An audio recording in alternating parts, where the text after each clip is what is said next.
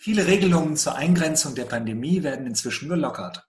Aber in den diakonischen Einrichtungen und Institutionen, die sich um besonders betroffene Menschen kümmern, ist noch lange nicht wieder der Alltag eingekehrt. Wie sieht es jetzt konkret in unserer Region aus? Wir fragen nach. Ich spreche mit Dagmar Offermann, Geschäftsführerin des Wabe e.V., Diakonisches Netzwerk Aachen, der unter anderem die Breitseite, ein Second-Hand-Kaufhaus in der Kleinkölnstraße 18 in Aachen betreibt. Guten Tag, Frau Offermann. Ja, guten Tag, Herr Obrigati. Wie sieht es aus in der Breitseite? Wie hat sich die Situation verändert durch die Corona-Pandemie? Erzählen Sie uns doch etwas ja, von Ihrer aktuellen Arbeit dort. Also als ähm, wir die Geschäfte schließen mussten, das waren ja unsere Sozialkaufhäuser, die Radwerkstatt und auch die Breitseite aufgrund der Krise, ähm, unsere Teilnehmer durften nicht mehr zur Maßnahme kommen, was ganz, ganz schlimm für die Menschen war. Aber wie alle anderen haben auch wir uns natürlich den Auflagen gefügt. Und parallel, relativ parallel kam die Anfrage der Stadt. Die Stadt kam auf uns zu mit der Frage, ob wir unser bestehendes Angebot für wohnungslose und bedürftige Menschen im Gastborn, unsere Wärmestube, ob wir das erweitern möchten und können, da die Situation für die Bedürftigen und Wohnungslosen ja ungleich härter nochmal ist in der Krise als für die Menschen, die von diesen Problematiken nicht betroffen sind. Äh, vielleicht mal ganz kurz, warum es denen so besonders schlecht geht. Also durch die Schließung der ganzen Ladenlokale fielen Einnahmequellen weg. Äh, es konnten keine Flaschen mehr gesammelt werden. Das Betteln war nur noch ganz gering möglich. Zum Zweiten durch die Einführung der Hygiene- und Abstandsregelungen wurden die ganzen, das ganze Netzwerk an Hilfe äh, wurde zu klein, weil auch unsere Wärmestube, es galt plötzlich, es können nur noch zwei, drei Leute da reinkommen, aber all den Bedürftigen, die da sind, wurde das Netzwerk nicht mehr gerecht.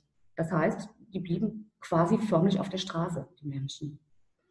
Und der dritte Punkt, warum es denen, die besonders betroffen sind, in der Regel gehören diese Menschen zu Risikogruppen, sind oft krank, sucht, suchtkrank oder ähm, ja auch von der Hygiene her haben die ja gar nicht die Möglichkeiten, wie ein Mensch den festen Wohnsitz hat.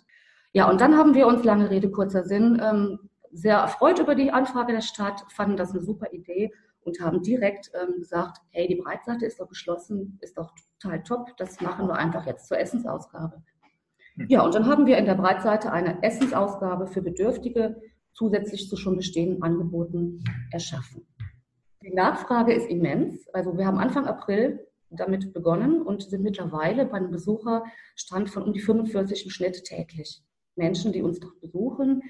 Theoretisch könnten wir jetzt unsere Läden wieder öffnen, aber in der Breitseite wollen wir das Essensangebot noch eine Weile aufrechterhalten, weil auch jetzt nach den Lockerungen der, der ganzen ähm, Vorgaben, Corona-Vorgaben, ist die Bedürftigkeit immer noch da. Die Not ist da und da kann man nicht direkt wieder sich so rausklinken. Welche Erlebnisse haben Sie in den letzten Wochen besonders berührt? Zum einen hat uns besonders berührt, wie die äh, Menschen, die Spendenbereitschaft der Menschen. Und das sind Menschen, die in der Regel ja gar nicht so mit dieser Gruppe in Kontakt kommen.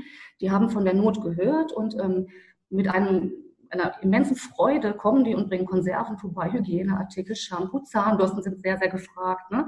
Und das finde ich sehr berührend. Das ist gelebte Solidarität in meinen Augen oder unseren Augen.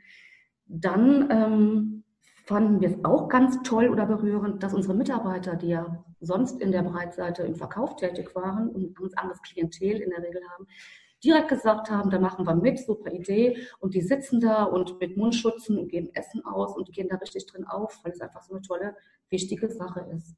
Aber am meisten berührt hat mich, als eine junge wohnungslose Frau kam, diese Lunchpaket entgegennahm und die Augen plötzlich so strahlten, wo ich gedacht habe, wie ein Mensch, der so wenig hat, sich über so wenig freuen kann. Das ist total berührend.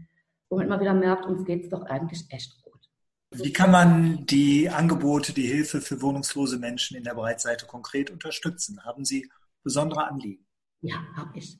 Zum einen hoffe ich auf Verständnis der Kunden, wenn wir wieder öffnen, dass die Ladenfläche verkleinert sein wird, das Angebot nicht direkt so groß sein kann, weil die Essensausgabe ja noch ein bisschen da bleiben soll.